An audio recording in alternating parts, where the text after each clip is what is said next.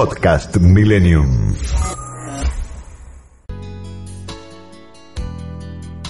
Hola, hola, ¿cómo están? Buenas tardes, ¿qué dicen? ¿Qué cuentan? Seis de la tarde y seis minutos ya. Ya lo vi a Campolongo, estuvimos conversando un ratito. Me dicen, ¿qué tono vamos? Porque como trabajamos juntos en la tele, ya me conoce. Dice, no sé si vamos arriba, si vamos más para abajo. Me tomé unos mates recién con la bombilla de lujo que me regaló Carlos para el cumpleaños. Ya vamos a preguntarle que nos cuente la historia de esa bombilla. Bueno, ¿cómo están? ¿Cómo andan? Hoy justo no se puede levantar esta parisiana, pero tenemos la ventana abierta para que corra aire, poca gente en la calle, la temperatura 21 grados, algo nublado, humedad casi 80%. Visibilidad, por si a alguno le importa que está volviendo, 10 kilómetros. Ya conversamos con Campolongo, pero poneme la de Cristina Aguilera que te pedí recién a US. Ayer vi Mulan, lloré como loca, como una niña, con mi hija y mi sobrina viendo un poquito una película y antes de venir me vi una campo que no sabes. No sé cómo estoy en pie, te digo.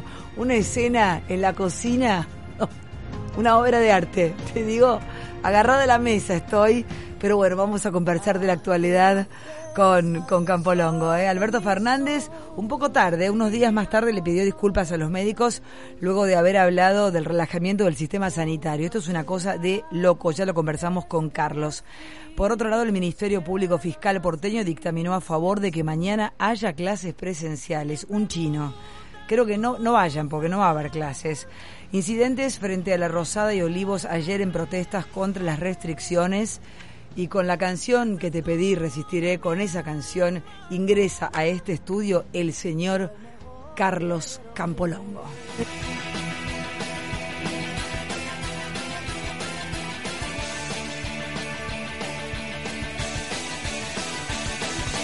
Cuando pierda todas las partidas, cuando duerma con la soledad cuando se me cierren las salidas y la noche no me deje en paz, cuando sienta miedo del silencio,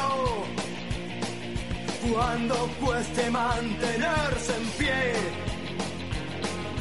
cuando se revelen los recuerdos y me pongan contra la pared resistiré, erguido frente a todo. Bueno, si quieren a Vivi Canosa OK, que es mi Twitter, Vivi Canosa OK, lo tengo que leer porque me lo olvido, dejan los mensajes. Somos cada vez menos, porque claro, le mandamos un beso a Flor, está solo Dolo, estamos con Agus, protocolo, protocolo, protocolo. Bueno, en cualquier momento lo hacemos desde casa de nuevo. Vivi Canosa OK, arroba Vivi Canosa OK, las preguntas, los comentarios que quieran para nuestro querido Carlos Campolongo. ¿Cómo estás? Carlitos, qué lindo tenerte para mi sol. Buenas tardes y estoy muy contento. ¿Estás contento? La verdad que sí. Es amor, venir un domingo a esta hora. No, pero estar en un domingo, sabes que, que bueno, que estamos compartiendo tus, tus éxitos ahí. En, Tus, nuestros. No, nuestros, Nuestras bueno, huecadas. pero la conductora espiritual. Nuestras como- huecadas. Qué lindo ser compañeros de huecadas, me encanta. Sí, sí, sí, sí, sí. Este, pero no, ya te digo, contento y, y, y- y dispuesto a, a, A todo. A que me preguntes mucho. Voy a tratar de ser muy corto en las respuestas. Yo tengo una pero tendencia. te digo algo, mira, estamos hasta las 7, no es un montón. Tenemos eh, 50 minutos, un poco menos, ponele con la tanda de y media, pero si escuchan ruidos de autos es porque abrimos eh, la, la puerta del balcón. Eh, ¿Qué estarías haciendo a esta hora en tu casa? Un domingo típico. Y depende. Si por ahí me fui a, a- a la quinta de algún amigo, Sí. en, en provincia de Buenos Aires, en Lima, bueno, estaría como conversando, compartiendo cosas, leyendo, y si estuviese en casa estu- estaría actualizándome eh, con no solamente con las lecturas, sino también te diría que me he inclinado en los últimos tiempos de, de pandemia en eh, volver a ver. A mí me apasiona el cine italiano, Sí. el clásico, el Sí. neorealismo italiano. Sí. Entonces me estoy estoy mucho también con la cinematografía, la historia de grandes este de grandes actores eh, y bueno de todo lo que fue Cinecittà, ¿no? Sí. Y, y nada, miro películas y, y nada, y- Y las mirás solo, acompañado. no, en general. Vas a hablar de todo, Campolongo. Sí, sí, usted, Sí. usted, usted agudice, Las agudice mirás porque a mí me- me, solo, me- me- Acompañado. No, en general en casa las miro solo. Bueno, Pensé yo no estoy casa- en pareja. Pensé que era en casa las minas. No, no, no, no. En casa. No, en casa, en casa, primero. No sos de llevar a tu casa. Es un Sí, gato- no, sí, sí, sí, Sí, sí, a sí. tu casa. Tendría que, esto es una intimidad lo que te voy a contar. Tendría que hacer poco de pintura, diría Serrat. No, claro. Le hace que hacer, falta un claro, poco de- No, claro. ¿Por qué? Bueno. Te achanchaste con el paso del tiempo. Y me, cuando te dejas estar, viste, Sí. y ahora me da fiaca, pues yo tengo la complejidad que tengo yo en el departamento es mi biblioteca, se te llena todo de tierra. Claro. Entonces, este. Pero a las minas le gusta ver la par- mirar el techo y ver la pared. Pero esa, El techo la, conocés, la de Serrat es, es- es fantástica, es fantástica la, la- esa canción. ¿Cuál? No, esa que acuerdo. dice ¿La que tenemos, está, Agus? le- que está, está dice mirando, que me- no dice el cielo raso, es otra poesía la que Sí. dice, pero dice que eh, que está eh, tratando de dejar de fumar, por ejemplo. Sí. Este, él se va cuestionando cosas, pero está mirando el techo. Esa esa figura yo la, la jugaba mucho con algunas amigas con las cuales tengo confianza, amigas sin privilegio, Siempre- amigas, amigas, amigas, sí, sí, amigas para tomar mate. y entonces cuando yerba. me llaman, lo que sea, le digo, decime, esta, no, esta mañana, eh, ¿bajo qué cielo raso te despertaste? Sí, claro, está bueno, está bueno. No, es que es una motivación, no, te puede desmotivar. Depende, qué sé Claro, yo. claro. Bueno, o sea que, ¿cuántos libros tenés? ¿Cómo es tu biblioteca? No, bueno, ¿Y en qué lugar de la casa lo depende tenés? de qué administración, ¿viste? Porque ¿Se han algunos- llevado y han dejado? Ah, ¡Uh, qué han tema! quedado en, en- en la casa donde vive mi ex mujer. Yo he perdido cuadros así, no, no, he no, perdido no, grandes cuadros cuadros. no, pero sí libros, este, no, no están ahí, ¿eh? No, no, no es que, que- Sí, sí. Pero bueno, ya hice un refil en mi, mi Sí, casa. ya, ya. Este, y ya está al tope, ¿viste? Sí. Está al tope, está al tope. Y verdaderamente, cuando yo escribí el libro en 2017, yo tengo varios amigos en las editoriales, ¿viste? Te mandan Y- además un Y montón. me mandan, Que de ¿saben? 10 que te mandan buenos, hay 7. De 10 de 10 hay 7 que. Claro, lo que pasa es que las editoriales que yo miro, ¿se puede decir acá? Sí, sí, todo acá se puede Este, decir todo. Siglo XXI, Sí, claro. que, que el director, bueno, Sí. tuvo un episodio hace un tiempo, es un muy buen tipo, además viene de familia de libreros. Sí. Él sufrió la quema de libros Claro. en la época de la dictadura, Carlos Díaz. Y también este el que es gerente de Fondo de Cultura Económica, que depende de las épocas, porque un dato, ¿viste? se está imprimiendo muy poco en la Argentina. Muy poquito. Muy poco. Entonces el libro que se imprime en el exterior te sale muy caro Totalmente. en general. Y bueno, eh, esto ya pasó en otra época y bueno, con él también tiene buenas colecciones y están reeditando O sea que te llega buen material. buen material. ¿Qué libro le recomendarías a la gente ahora? El primero que se te viene a la cabeza y por qué. Pero a ver, ¿de qué género? No, lo que, por eso te digo, lo que se te venga a la cabeza. Alguien que. No, lo que primero- alguien que lee, no alguien que no leyó nunca. Alguien que lee un libro Si de los vos- últimos o un clásico. Eh, si vos me preguntás, ah, tengo que hacer una asociación Porque vos siempre inmediata. tenés un libro en la mano, Sí. por no decir dos o tres. No, pero explico. Sí. Yo no leo libros linealmente. Agarro temas Sí. y en mi biblioteca voy seleccionando en base a ese tema qué es lo que quiero este, ver. Ahora, últimamente estaba con, con un tema que me apasiona. Pero me gustaría que digas el que estabas leyendo últimamente, porque a mí me parece interesante. Sí, es, es justamente de fondo, es, es- son dos en realidad. Escuchen Este- cómo se llama el libro, porque a mí me re- le dije que le iba a preguntar. No, es muy Pero bueno para, el hablemos de ese, porque a mí no me... no- Es yo- muy yo- bueno Por libro. favor, el libro es... Ese se llama Orgasmo, el orgasmo en Occidente. Sí. Y te agarran, no Y toda para, la- para, para. ¿Y de qué trata? no, No. para. ¿Por qué lo recomendás? porque es está muy bien escrito, Sí. eh, tiene interdisciplinaridad, no es una cuestión erótica, no es que se enseñe el Kama Sutra. No, ahí. sí, claro. Este, este, Que entonces- tampoco está mal. Pero no, es está bien, pero bueno, es- hay un No, libro no. especializado. Total- para totalmente. Sí, este tiene menos dibujitos. Desde el Renacimiento hasta nuestros días. sí. Y está muy ¿Y lo bien hecho. terminaste o estás todo No, no, no, estoy. Es largo. Sí, no, es, es- Es- son 450 páginas. Por eso. ¿Y por dónde vas? No, estoy anclado. En la previa. No, estoy, estoy viendo a ver qué pasa. Sí. Estoy- yo estoy anclado mucho en una cosa que a veces es muy mal interpretada. Digamos, la sexualidad en Occidente Sí. te diría que un punto de giro importante fue en la década del 60. Digamos, si querés, el mayo francés, etcétera, etcétera. ¿Por qué? Porque aparece en Estados Unidos un informe de, de un matrimonio que se llama Johnson, Claro. que este, empiezan a explicar cómo van cambiando las costumbres sexuales, ¿no? Ahora, en mi caso, yo vengo más que nada de una ética victoriana.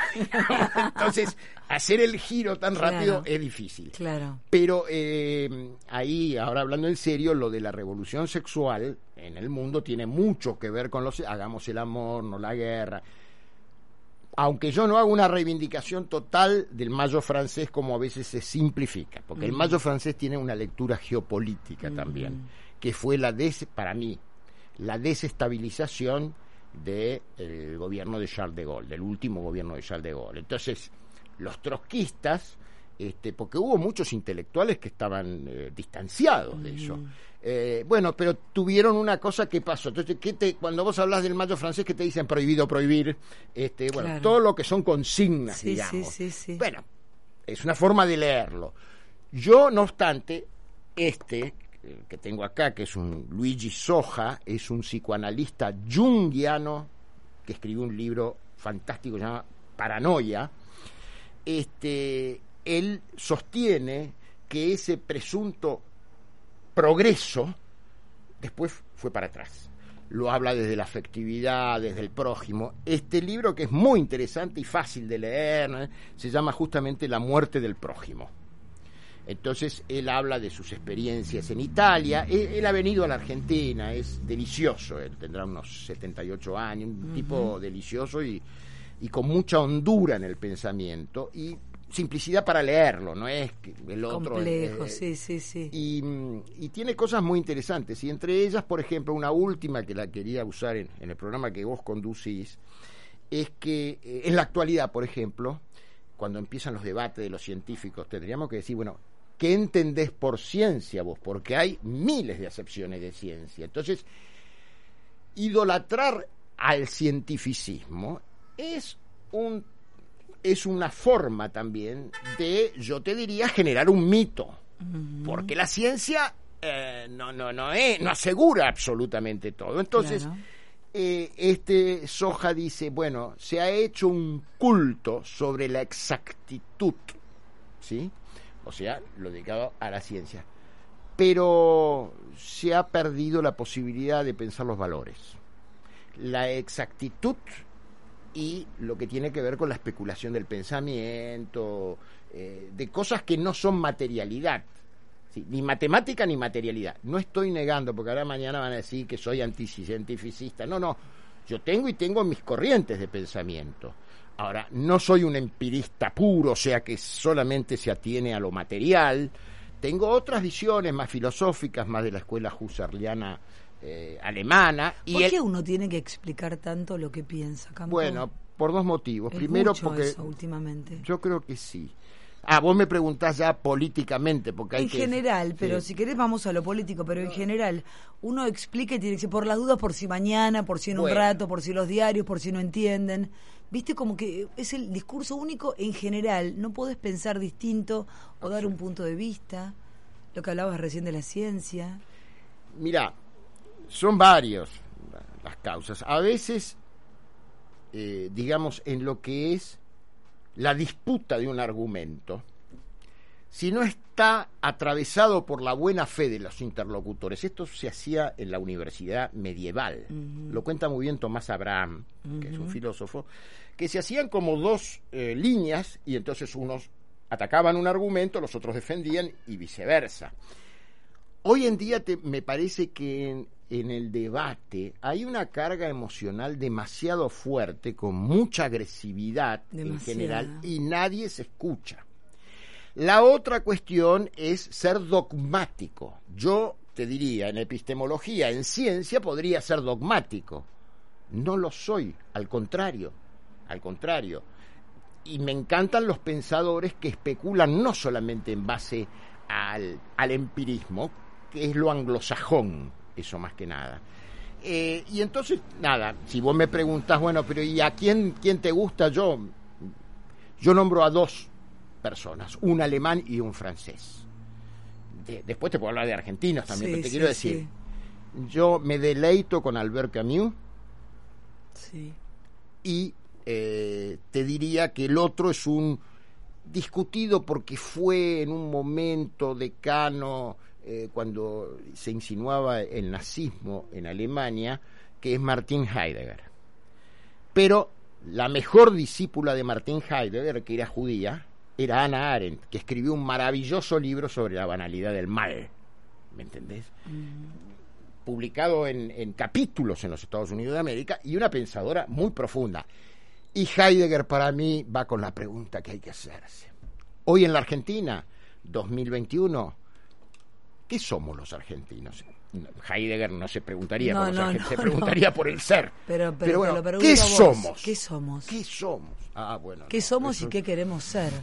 Yo creo que no tenemos respuestas para ninguna de las dos cosas en este momento. ¿Quiénes piensan la Argentina? Hay algunas contribuciones, pero muy de columna de diario. Bueno, a mí Fidanza me, me, me parece, Eduardo Fidanza, me parece un pensador con, con Honduras. Este, y comprometido. Y lo han corrido de algunas redacciones porque él no es ni de un lado ni del otro. Él hace un análisis como politólogo. Este, Después eh, hay algunos, inclusive, con los que no comparto la línea de interpretación histórica, como Romero, pero bueno, lo respeto, a Romero hijo, me refiero. Este, pero te diría, eh, la pregunta que vos me haces, yo te, te te dejé yo en el arco para... para- en realidad, en realidad no Yo agarro todo lo que me dan, lo voy agarrando, No, ¿viste? a ver, Soy una busca. porque, porque él, hace, verdad. él hace un, eh, Heidegger hace una, una- un debate filosófico de Honduras. Cuando vos te preguntas, el ser no es el ente, el ente es una cosa, el ser es el proyecto. eh, y bueno, él trabaja mucho el tema del ser y la muerte, el ser para la muerte. eh, el existencialismo en realidad no cree en esencias del hombre, sino que la esencia coagula cuando el hombre se muere, el hombre o varón o mujer. este, y, y yo te diría que es de plena, plena actualidad todo lo, lo- lo que él escribe, más allá de que él, bueno, fue rector de la Universidad de Friburgo, y ahí entonces empieza. Y su obra magna, que es muy difícil, yo no la pude leer entera, no la pude leer, es Ser y Tiempo. ¿no? Pero este, te, te, te moviliza el pensamiento. Él, por ejemplo, tiene grandes debates con la técnica. Son aplicables hoy con las nuevas tecnologías. Que a veces se piensa mágicamente que la tecnología soluciona los problemas. No, el hombre soluciona los problemas, el hombre genéricamente hablando.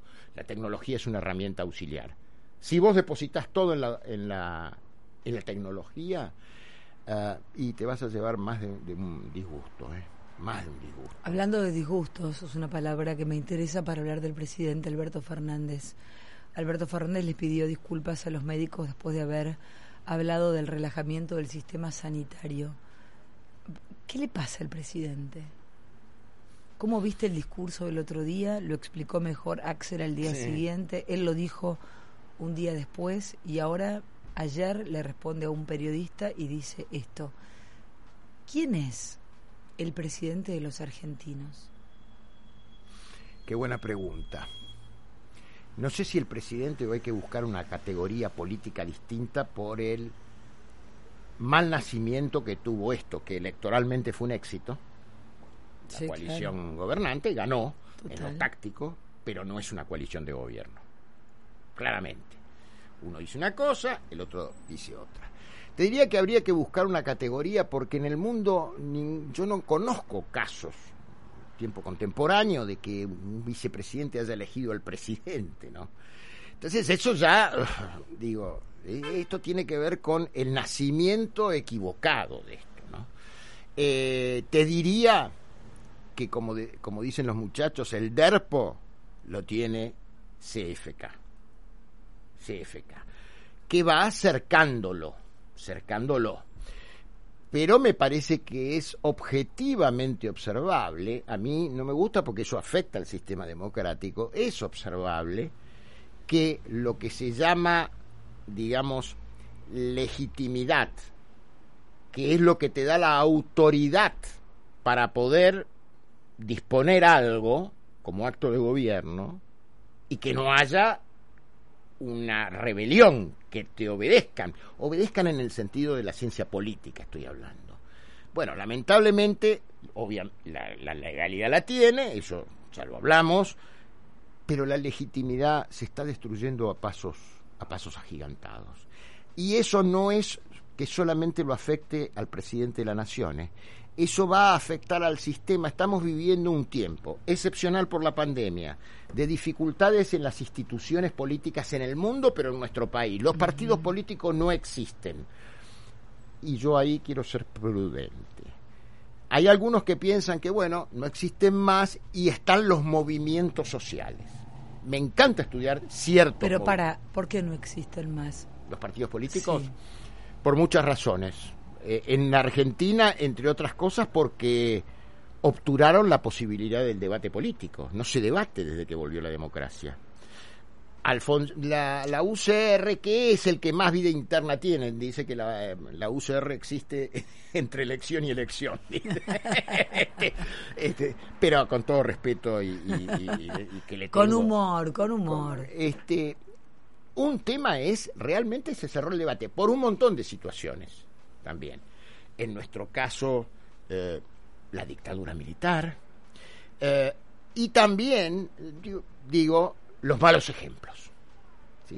O sea, la creencia se fragiliza cuando vos ves que son todos ricos, son todos los que estamos en los que estoy pensando. Esto no quiere decir que son yo conozco Lo muchos que, está, no En los que está pensando la gente que está en la casa. Exactamente. Exacto. Y bueno, y, y yo creo que todo eso ha desnaturalizado mucho la política. A ver, no te estoy diciendo que había que era el santoral antiguamente, pero había límites y la plata, en todo caso que se recaudaba, eh, se ponía en la política, se ponía, lo, a ver, la resistencia peronista fue financiada por el movimiento obrero, ellos le pusieron.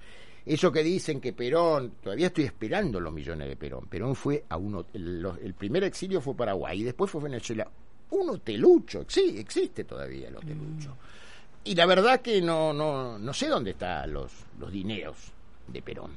Este, que, bueno, hay una serie de mitologías, pero se ha perdido mucho y esto tiene su correlato con, eh, yo te diría, eh, la credibilidad, que la falta de ejemplaridad recae sobre la sociedad y toma distancia. Eso tiene peligro también, ¿eh? Porque la antipolítica es un factor donde vos decís, bueno, entonces, ¿quién te gobierna? ¿Las corporaciones?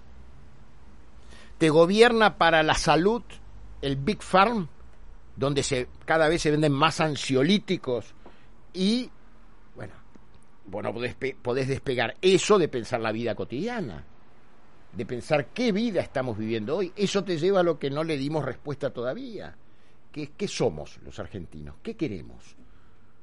¿Me entendés? Entonces, nada, ahí está, la riqueza está en las preguntas. Y, y nuestros políticos en general, yo al último político que conocí que leía, ¿sí? Me mandaba a mí, yo trabajaba con él, así que lo sé de primera fuente.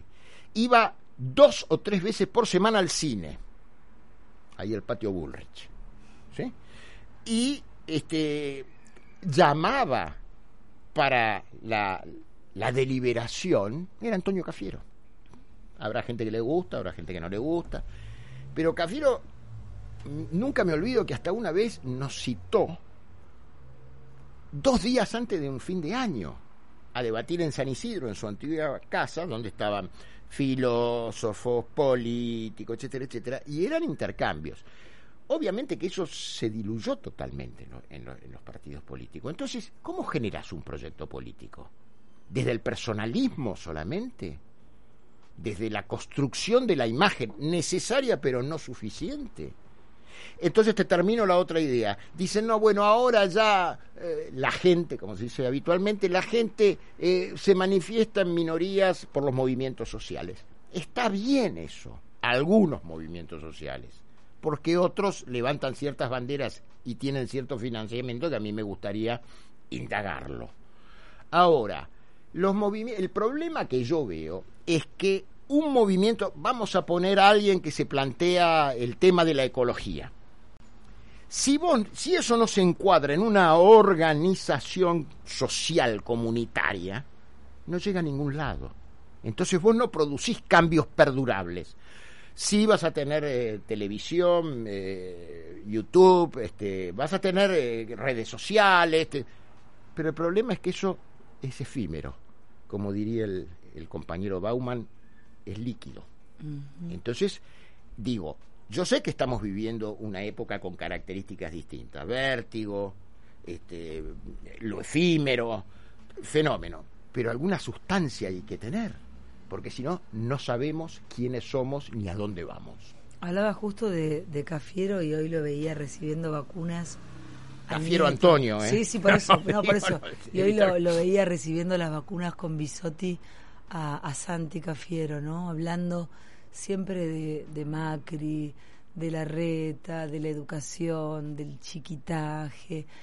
Yo pensé en un momento que la pandemia nos iba, en el mundo ponele, pero vamos a hablar de Argentina, que nos iba a poner un poco mejores, que iba a sacar lo mejor de cada uno, que las miserias políticas, sobre todo en año electoral, iban a dejarse un poco de lado, pero no, hoy Cafiero siguió hablando de eso mientras recibían las vacunas, que igual también es raro, ¿viste? Porque vos ves al jefe de gabinete y a la ministra de Salud recibiendo con Andriani atrás este, las vacunas y decís, ¿por qué no están en el ministerio?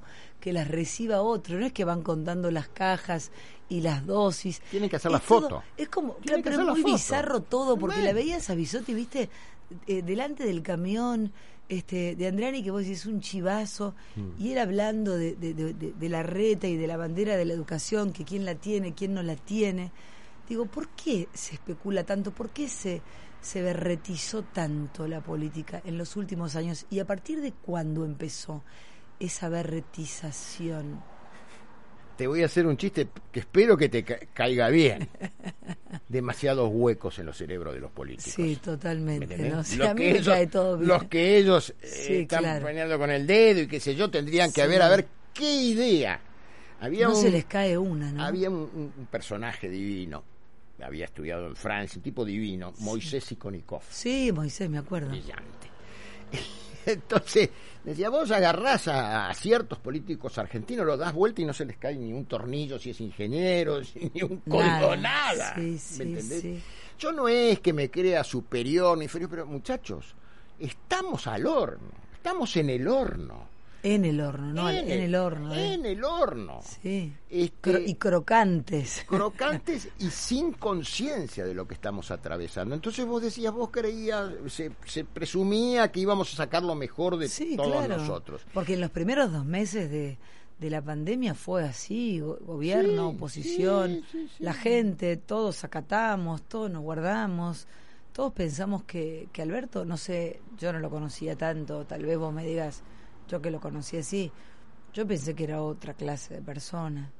No, Alberto, en eso, digo, yo- hay muchas cosas que no concuerdo, pero le doy eh, la definición precisa que da Moreno.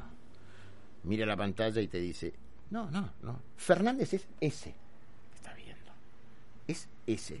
Es una concepción de la política rosquera en exceso, sin ideas, con traiciones y puñaladas, como yo además lo dije en tu programa y me costó caro y lo, Te y- costó que no estuvieras más. este y dije que este bueno que lo que le hicieron a, Enrique Olivera que, que estaba en- peleando la jefatura de gobierno de la ciudad de Buenos Aires no se puede explicar lo que le hicieron a un periodista Julio Nutler eco- eh, economista que hablaba de cómo era la dinámica oscura en eh, lo que es el- la superintendencia de seguros donde es arbitrario donde vos puedes mandar una una empresa a la lona o no este digo es eso es eso.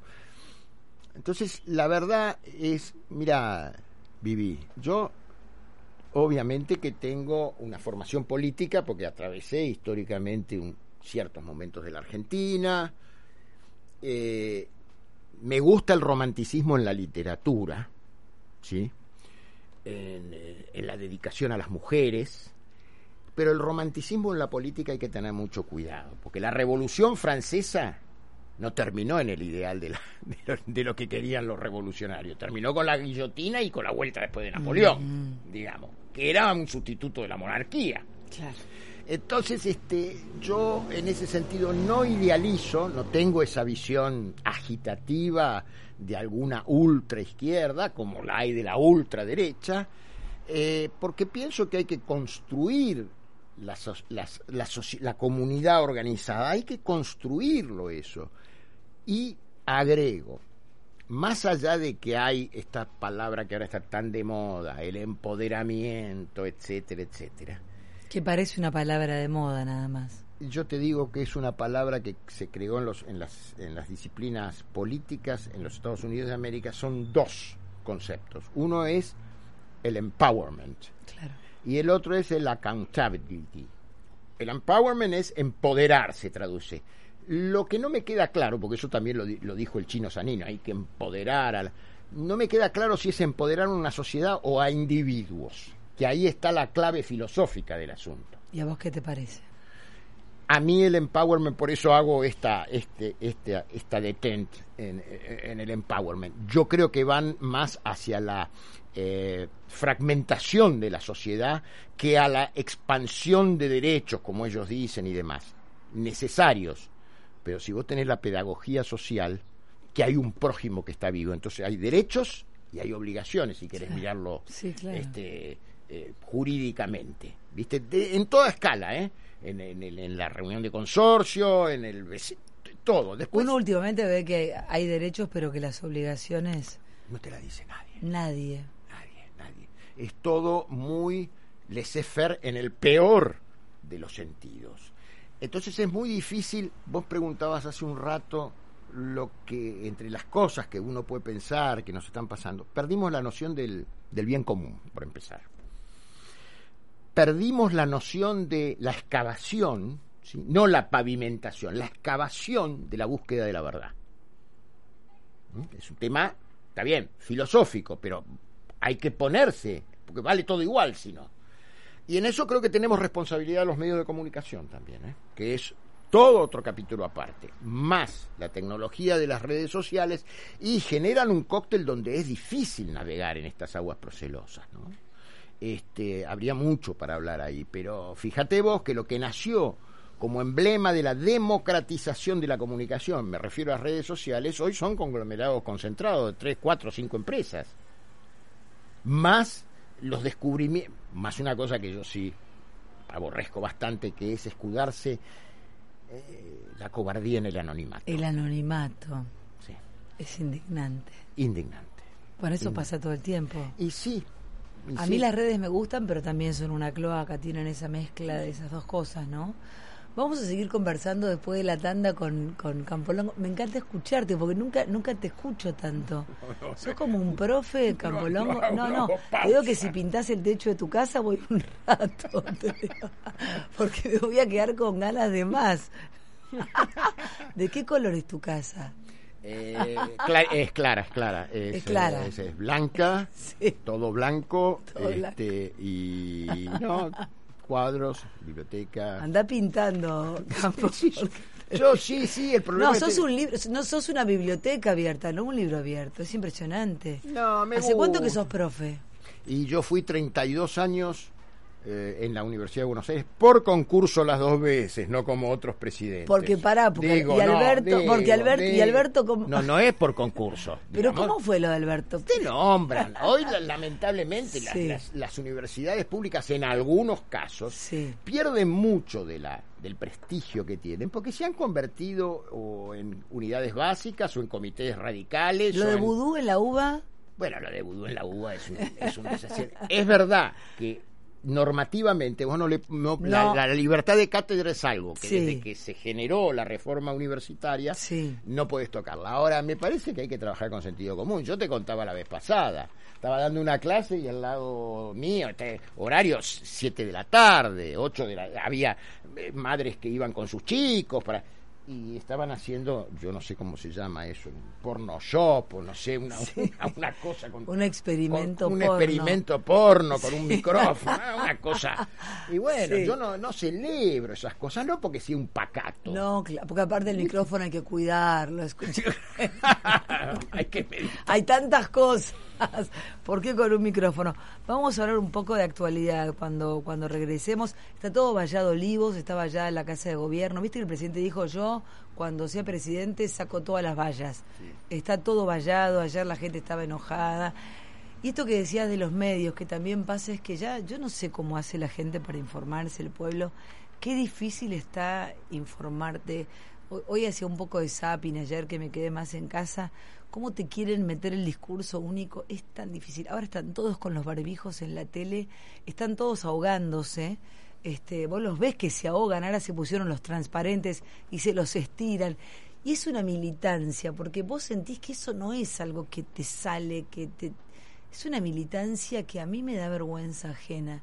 Y también esta pelea de colegas contra colegas o de militantes contra colegas, porque no sé si son colegas, que, que, que pienso en, en la audiencia y digo, pobre gente, tener que escuchar. Por eso también han cambiado tanto las audiencias, la gente elige qué ver, cómo verlo, a qué hora, ¿no? De- eh, en qué formatos. Pero vamos a hablar un poco de todo lo que pasaba ayer, si sentís que hubo represión. Decime eso, ¿te parece que hubo represión ayer? No lo vi completo, completo. Vi los incidentes en Plaza de Mayo, Sí. se agarraban a trompadas, pero ahí el cronista no sabía explicar si eran infiltrados que iban a provocar o entre ellos. No lo tengo. De todas maneras, eh, Vivi, yo creo que, primero, frente a lo que vos decís que es muy importante, te diría que con tanta parafernalia tecnológica, Sí. en mi humilde opinión, lo podemos trabajar otro día, creo que estamos más desinformados que nunca.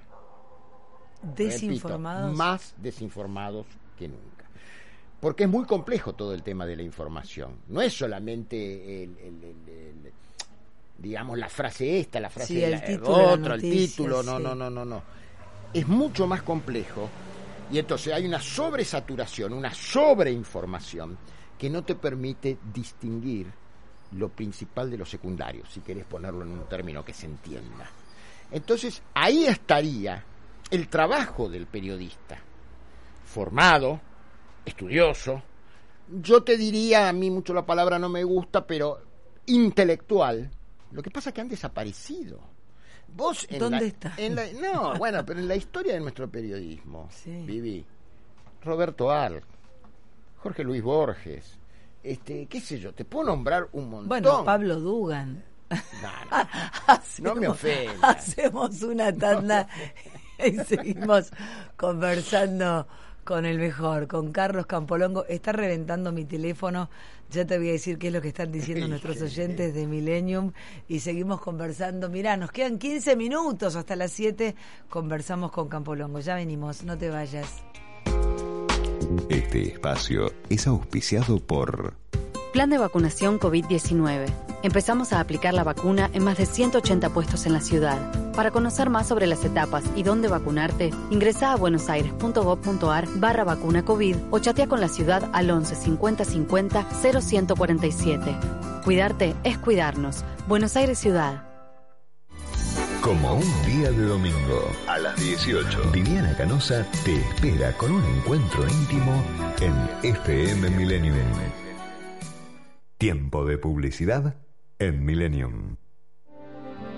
Stelvio, la SUV de Alfa Romeo, diseñada y fabricada en Italia. Con tracción integral inteligente, motor turbo de 200 o 280 caballos y caja secuencial de 8 velocidades. Alfa Romeo Stelvio, la mecánica delle emozioni. Para más información, ingresa a alfaromeo.com.ar o al teléfono 4789-4100. Senza cuore, saremmo solo macchine.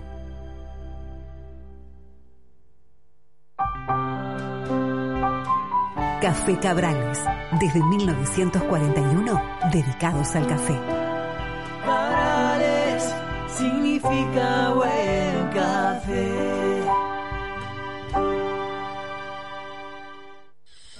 En un mundo donde todos tenemos objetivos, metas, desafíos. La acción no puede esperar. Navegar un salto. Internarse en la selva. Explorar la historia. Ir hacia la aventura. En la vida todos tenemos deseos por cumplir. En la vida todos tenemos misiones. Estamos vacunando contra el COVID-19. Desde el Estado Nacional garantizamos el acceso gratuito a las vacunas, principalmente para la población de riesgo y para quienes cumplen funciones definidas como estratégicas. Informate más en argentina.gov.ar barra vacuna COVID. Reconstrucción Argentina. Argentina Presidencia. Fin de espacio publicitario. 106.7 Milenio 106.7 Coleccionistas de música y palabras.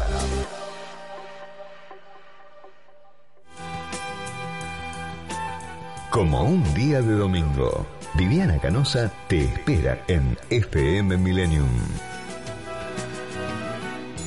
pintada, no vacía. Pintada está mi casa del color de las grandes pasiones y desgracias.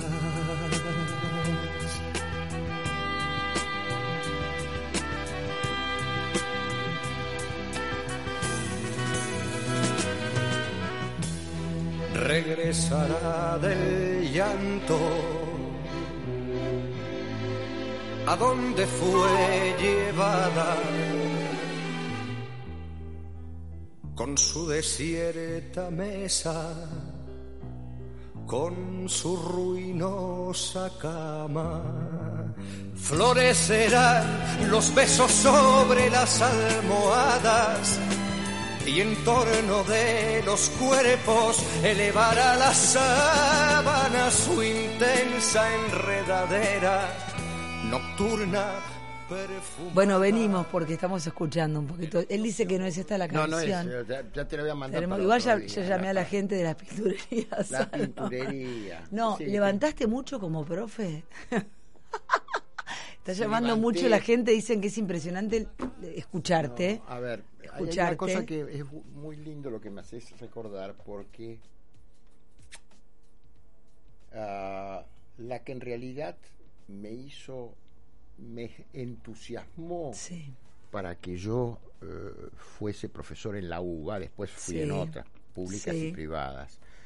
Eh, y fue mi alumna de la primera camada. Fue una persona que yo la, la quise y la quiero mucho, la, la respeto mucho, que fue Débora Pérez Volpi. Sí, ya lo sé. Este, fue mi primer ayudante, o ayudanta ahora habría que decir. no sé Digamos ayudante, se entiende perfecto. y una tipa brillante, brillante, muy buena persona. Y ella es porque yo tenía el noticiero eh, de ATC en aquel momento, de, de lunes a viernes a la, a, la, a la noche. Entonces yo no podía ir a dar clase. La, el primer turno que di, muchos, muchos años, fue los sábados al mediodía. Después, bueno, tuve algunos inconvenientes, me dieron vacaciones forzadas sin pagarme los salarios. Sí, sí. Muy forzada. Entonces, bueno, Claro. tuve que buscar otros rumbos, ¿viste? ¿Qué fue lo peor que te pasó haciendo política o en el periodismo? Te habrán pasado millones de cosas, Miles pero una que vos digas, esto fue como un antes y un después. ¿Positivo o negativo? Negativo, tal vez no por el hecho Sí. histórico en sí, sino algo que a vos te marcó, que vos dijiste, me, me- transformé en otra cosa, para, para bien, para mejor. Lo hicieron para joderme y me beneficiaron. Esto venía mal y yo de esto saqué algo bueno. Digo, son medios tan duros la política, el periodismo. Sí, sí, lo que pasa es que, bueno, todavía en aquella, en aqu- cuando yo em- empecé a hacer los, los, primeros pasos o los primeros pininos en, en la política, todavía estaba bastante atravesada por la ética la política. Claro.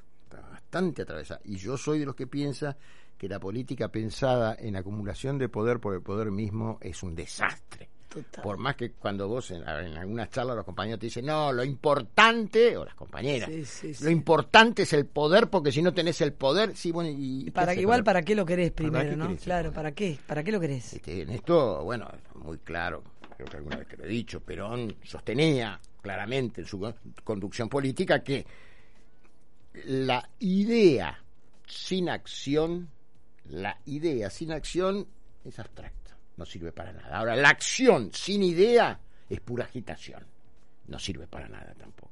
Entonces es buscar la síntesis, el equilibrio. Lamentablemente a veces tenemos más acciones directas que ideas a desarrollar. Y con una cultura politizada, fuerte, eh, perdón, con una, con un, con una, yo te diría con una politización fuerte, pero sin cultura política. Para la cultura política, bueno, tenés que atravesar muchos dolores también, ¿eh? Ojo.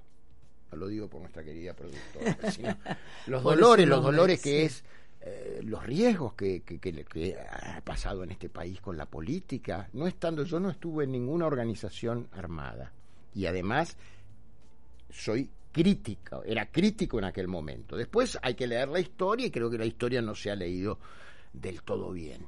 Pero eh, yo tuve miedo el 24 de marzo. Nunca me imaginé que iba a suceder lo que sucedió después. ¿eh? Nunca me lo imaginé. Tanto es así que esa noche, bueno, lo he contado muchas veces, Te emocionaste hace poco en el Sí, programa por eso. Así que nada, este, y estaba con Osvaldo Papaleo. Papaleo quería volver a la casa. Estaba casado con Irma Roy en ese entonces. Y le digo, pará, Osvaldo, no sabemos qué pasó. Yo no me había imaginado. Me lo, me lo había cruzado a Ricardo Kirchron, que trabajaba en El Cronista, y a dos periodistas más, uno de los cuales es desaparecido. Este, esto en la puerta del Ministerio de Trabajo, que estaba donde está el INDEC ahora. Te diría que te, tuve tuve miedo, pero me la banqué. ¿Por qué? Y porque te levantaban por estar en una libreta. Yo te insisto, no estuve en, en Sí, la guerrilla, sí, pero bueno, tuve miedo. eh, también tuve algunas amenazas en, en- en el, en el primer levantamiento cara pintada. Me mandaban por debajo de la puerta algunos, algunos te decían? sobres. No, cuidate, qué sé yo, esas cosas que te... Pero yo soy de los que piensan que cuando te van a hacer algo... No, te avisan. No, no, claro. te avisan. Y el momento de mayor felicidad en, en la vida profesional, política, no te hablo de la vida personal, que supongo que habrán sido tus hijos. Sí, bueno, eso, te, te cambian los hijos. Bueno, Claro. vos lo sabés. Porque Sí, además- sí, No, los hijos te cambian la perspectiva de vida. Te cambian la, per- la, la percepción de la vida que tenés, por lo menos para mí. Sí. Nunca más volvió a ser. Tu vida como antes. No, ¿Qué edades no. tienen ahora? Y eh, Violeta tiene 33, 33. Y Manu tiene 24. ¿Y cómo, cómo sos como papá? ¿Cómo fuiste como papá? Bueno, ahí ah, eh, hay, hay, hay como... Psicoanálisis, ahí hay psicoanálisis. Ahí, ahí, ahí, ahí, porque, mm, digamos, yo estuve más próximo en lo de Manu y con Violeta nos reencontramos con los años. Bien. Y hay una cosa que a mí me emociona. Eh, los dos, Violeta y Manu, son hijos únicos. Y se aman. Entonces a mí me pareció maravilloso Divino. este, se quieren mucho, se hablan permanentemente por teléfono. Y con Manu, que lo tuve cuando tenía yo ya 49 años, Ujú. ¿viste? Ahora un tipo de 49 de un hijo es algo re normal. Antes Sí, era los 20, no. 20 y pico, pero Claro, pero ahora ¿sabés qué? a los 60, mirá Cormillot. No, eso está fenómeno. Ahora, no, no podés jugar al fútbol. No, Y yo, yo quería jugar al fútbol con Manu. claro. Él me terminó llevando a la cancha de boca. claro. Pero nosotros nos íbamos los domingos, mientras no me había separado, íbamos los domingos, este, y después separado también, pero te quiero decir, era más fácil. Este, y él se probó en boca. ¿Cuántas veces uno sentís que se puede enamorar grosso en la vida? yo confío plenamente en todo lo que me está diciendo Campo Longo. O sea, A ver, no te voy a preguntar cuántas veces te enamoraste vos, No, pero no, cuántas porque veces son en- diferentes, Por eso, pero cuántas son veces diferentes. decís, wow, estoy vivo. Yo te diría, mira, te voy a hacer, me estás, vos me estás Estoy sacando, sacando mirá que no- todo, no, de acá me vas a llevar al programa del amigo de, que- de allá de, de América que se dedica. ¿Cuál? ¿A cuál? Ah, ese que está a la noche, no sé cómo, este, cómo se llama. ¿Al de Jay Mamón? No, ese es fantástico. No, ¿cuál decís? El, el que está ante- anterior, no intratable, sino el anterior. Un- de- hace de espectáculo. Ah, no, ahí no te llevo ni loca. Escucha, te tengo solo para mí. Escúchame, no, pero porque me, me interesa mucho Sí, el sí, sí, tema. Eh, yo siento que, y acá me meto yo, lo compartimos, si no te hago vos, hacemos 50 y 50. Siento que viví eh, a mis 50 años las pasiones más impresionantes de mi vida. Sí. Siento que fui súper amada, que amé dándolo todo. Sí. Hoy te comentaba, en serio, en chiste, cuando venía para acá y vi una película que me, me- la vi un rato, me voló la cabeza, una escena que era una maravilla. Y yo dije, uy, viste, me encantó la escena, me encantaría que me pase mañana. Y a la vez me asusta mucho que me pase mañana porque digo, pasado mañana, aunque estoy muy del presente, no quiero sufrir más. Entonces, esta cosa de quiero vivir intensamente una historia que me vuele la cabeza y a la vez digo, pero Martina, la casa, la es como No, te la permitís idealización. te- la idealización. Pero digo, ¿cuántas veces te puede seguir pasando cuando ya sentís que viviste un montón de veces eso? Lo que pasa que son, son épocas distintas, Sí. tiempos que tienen que ver con el pasado, el futuro y el presente distintos. Yo clasificarlo, cada una tuvo su pasión por Sí. ahí. Obviamente yo te iba a decir, me voy a confesar acá. Confesate. El, el, el amor Ve- más Perdón, vete así, venga, venga, venga, venga Campolongo, confiésese. el, el- el amor más fuerte Sí. que tuve yo, Sí, más fuerte que no se pudo concretar en, en una unión perdurable, sí. porque ella era una mujer que, que estaba casada, separada, pero Oh, estaba ¿sabes que casada. nunca escuché? No, pará, pará, que me justo ahora. Y ¿Por bueno, qué ¿qué no? querés? Porque a Pero mí me pasa eh, que me dan bola los tipos casados y yo digo, no, dale, flaco, No, pero no separate. estaba, ella estaba muy peleada. Pero si él, ella estaba casada, nunca escuché una historia de un, nunca escuché en primera persona la historia de un tipo que se súper enamoró de una mujer casada. Esa contámela porque me vuelvo enamoré. loca. Yo ¿Sí? te diría que ya tardíamente descubrí lo que era el deseo y la mujer y el amor y la necesidad de estar con otro con esta mujer. Pero ella no se animó a dejar al marido. no se animó. Oh, Eh, tenía dos hijos. Estaba separada cuando sale conmigo. En realidad te voy a contar más. sí. Yo la conozco porque ella se quería separar y yo en ese momento, la dictadura, me ganaba unos mangos haciendo de abogado. Sí. ¿Viste? No, pero además Es que de no, eso pero no. es que el tipo que hermano, herman- era hermana de una muy amiga mía casada con un amigo mío. Pero es que cuando una mujer se está separando, ahí o te separas porque aparece un tipo que te gusta mucho y que decís, él, él lo que quiero sentir es esto y ya no más esto, pero encima si lo conoces cuando te estás por separar, ese tipo, esa relación nunca funciona. No. El tipo o la mina que llegan en, en el medio de una separación o divorcio, hay mucha pasión, pero por experiencia creo que no funciona. No, no, no Y funcionó, no funcionó. se animó, ella volvió, Oh, tuvo dos hijos ¿Y qué te más. dijo? Ah, Este, ah, un dramón. Y después nada, ya era había, había pasado el tiempo, ¿viste? Cuando reaparecen las cosas. Y ya después no es lo mismo. Este, pero yo te diría que este sí, eso fue eso fue muy fuerte para mí, fue muy fuerte porque fue la primera vez que te ¿Y podría qué edad tenías vos? ¿Y qué edad tenías vos? ir a la dictadura, o sea, tenés que poner ese, Claro, en ese lugar. cita. Y yo tendría unos 26 años. Ah, un pendex. 26 años, pero pero estaba eh, nada, no, no, no, no me Ella me misma venía edad. de Mar del Plata cuando ella ¿Cómo, me, volvía me- cómo me encanta cuando los tipos sufren por amor? Te juro que lo disfruto. Claro, porque yo pienso ella- siempre que somos nosotras las que sufrimos. ella por volvía con el marido y cos- entonces cuando volvía me agarraba, yo estaba suponete en te Miramar. loco, no y entonces no, me venía morís, imprudentemente en cuatro horas de Miramar a Buenos Aires. Acá para- estoy. No, era- era- no, no, no. Ay, Sufrí no, mucho. eh. no, si yo también mucho sufrí, pero al revés. Sí, Sufrí sí, sí. Este, pero bueno, esas cosas también son la Igual está vida. bueno también sufrir por amor. Uno, No, uno bueno, viste, o sea, bueno. uf, Es Sentís que no sos nada, que no valés nada. Es muy bueno, muy bueno y la recuerdo con, con, con mucho cariño. El otro día me volvió Vive, a llamar, mira, vive, sí, sí, vive, vive. más chica que yo. Sí. Este me dice, che, tengo acá eh, Las cenizas del... No, no, pobre, Al el- marido murió, murió. el, el Sí. otro marido. Ella ya se había separado. Sí, sí. Pero dice, tengo acá un pilón porque yo soy de la... de- Sí, de está buena para, está para darle todavía si pintas el techo o No, ya, ya no, viste, son los momentos... ya está, eso no, claro es Eh, cuando dice, es. ¿Qué hago? Ti- Tienen una colección de cartas, porque yo soy muy de la misiva. Ah, cartas tuyas. Sí, sí. ¿Y qué va a hacer? No, antes Y que me- las queme que me las mande a mí.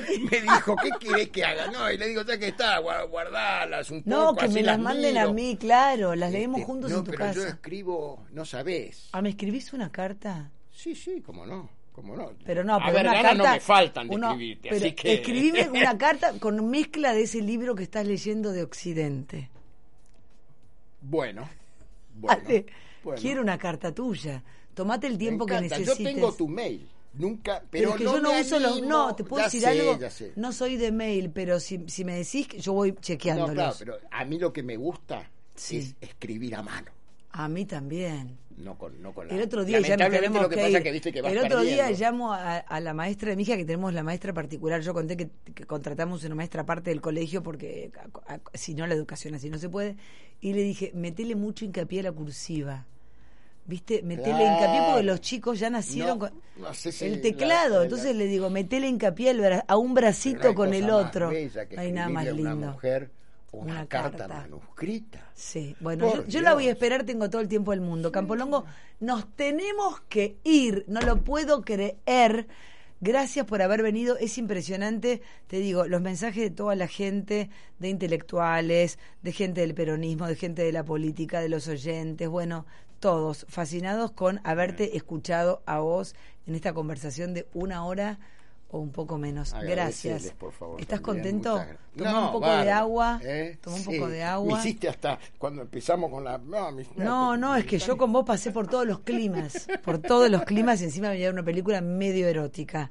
Gracias, Campolongo. Toma. Mañana nos vemos a las seis en la tele, siempre este, con la ilusión de hacer un programa nuevo cada día y nunca saber qué va a pasar. Exacto. Y yo redescubrí un Campolongo hace un par de años en la tele y ahora otro. Yo, volví a la televisión en, la- en mi quinto renacimiento contigo, pues Para- yo tuve varios renacimientos. ¿Cuántas veces uno puede renacer y con eso nos vamos? No, eso. Es infinito. no, no, yo tengo concepción cíclica del tiempo.